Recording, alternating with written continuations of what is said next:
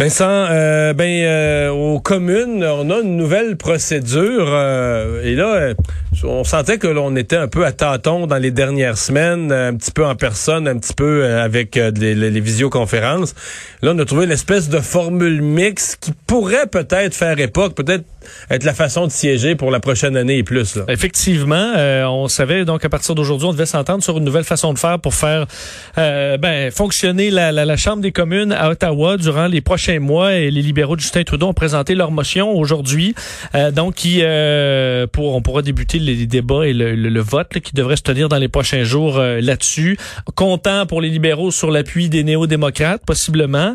on sait d'ailleurs que les néo-démocrates demandaient, entre autres, les congés payés. 10 jours de congés payés. 10 jours de congés payés. Et ça, c'est ce qui a été annoncé par Trudeau. Ça pas c'est-tu le genre de geste que tu poses pour aller chercher l'appui d'un parti d'opposition sur une procédure pour siéger? À savoir combien de, gens sur FaceTime ou pas. Et eh, bon. Euh, mais bon, euh, effectivement, c'était ce qui était demandé. L'autre était des actions pour soutenir les euh, gens ayant un handicap. Alors, ça peut être demain avec effectivement cette annonce. On verra. Mais la, motion libérale, donc, et que la Chambre de, des communes va siéger dans une forme de comité plénier dans un format hybride. Donc, une partie en personne, mais évidemment euh, à, à, petit nombre de députés et les autres assisteraient aussi. Là, ils sont 30, présentement, quand ils ont siégé, jusqu'à maintenant, ils étaient 32. 32, exactement. Mais ça pourrait, ce que Pablo Rodriguez me disait ce matin, c'est que je veux dire, euh, c'est quand même une salle, c'est quand même une salle pour 338. Fait qu'à 32, un siège sur 10 est occupé, là.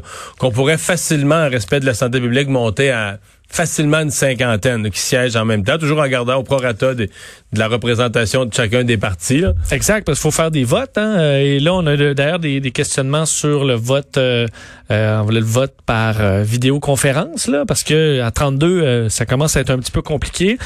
et donc, il y aurait une partie vidéo, il y aurait des écrans disposés à l'intérieur de la chambre. Mais ça serait mélangé, c'est-à-dire que présentement, il n'y a pas de mix. C'était des travaux, mettons, tu as un comité parlementaire qui est en visioconférence, il est tout en visioconférence.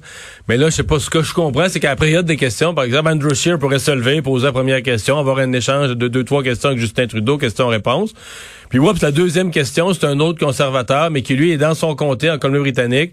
Et lui apparaît ses écrans géants à droite et à gauche du président sur les murs. Il va avoir des écrans géants. Donc la deuxième question apparaît sur un écran géant. La troisième est posée en chambre. La quatrième est sur l'écran.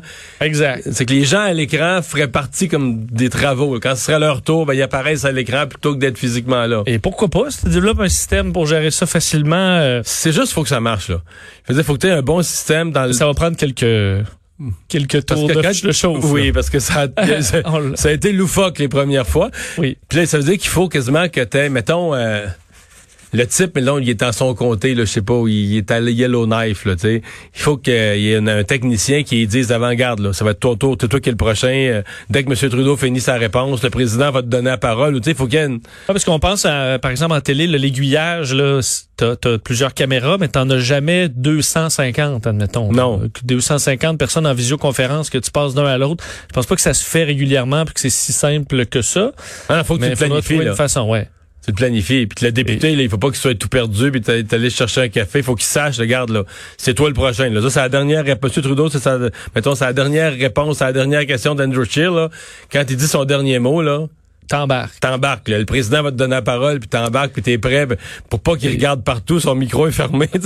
oui, ça peut être euh, quelqu'un qui passe en arrière. Euh, avec la serviette. Et aussi, on pourra discuter de d'autres choses que la COVID-19. Ce qui est, une demande des conservateurs, entre autres, euh, parce qu'il y aura quand même d'autres choses à, débattre. Et ça, ce serait pour euh, fait jusqu'au 17 euh, juin. Ensuite, quelques séances pendant l'été. Et on revient tout ça à la fin septembre. Mais ce sera peut-être la même procédure si ça fonctionne bien. Euh, écoute, et qu'en septembre, c'est pas terminé, on pourrait continuer.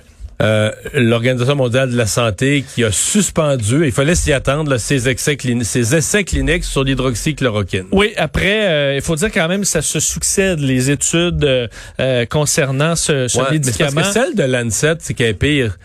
Une étude qui dit qu'il n'y a pas d'efficacité, tu, tu, peux continuer à faire des études. Est-ce que c'est l'effet placebo? Est-ce que tu vois, ça, à partir du moment où tu dis la prise de ce médicament-là augmente les taux de mortalité, Là, euh, là c'est plus plus difficile de justifier de continuer les études. Même si même si Trump met de la pression puis que c'est devenu une espèce de symbole politique, mais là, ça, augmente de 45 les taux de létalité, les taux de mortalité. Tu ouais, tu continues tout ça vraiment? On avait une étude plus petite aussi aux États-Unis qui était arrivée à cette conclusion-là que le taux de mortalité était plus élevé avec euh, la chloroquine ou l'hydroxychloroquine ou le, mix qu'on fait avec un autre médicament.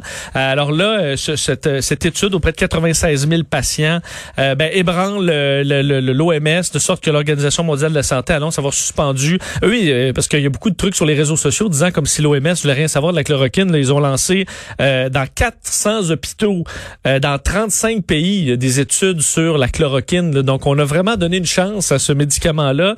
on avait recruté 3500 patients un peu partout dans le monde pour évaluer tout ça. Et là, tout s'est arrêté. Le temps de voir les résultats de ce qu'on a déjà au moins et pour être sûr de ne pas faire de dommages et de causer la mort de certaines personnes. On sait que Donald Trump, le président des États-Unis, avait beaucoup vanté ce médicament qu'il prenait lui-même jusqu'à tout récemment. Il a par contre dit en fin de semaine, ben, il a dit en fin de semaine qu'il avait arrêté.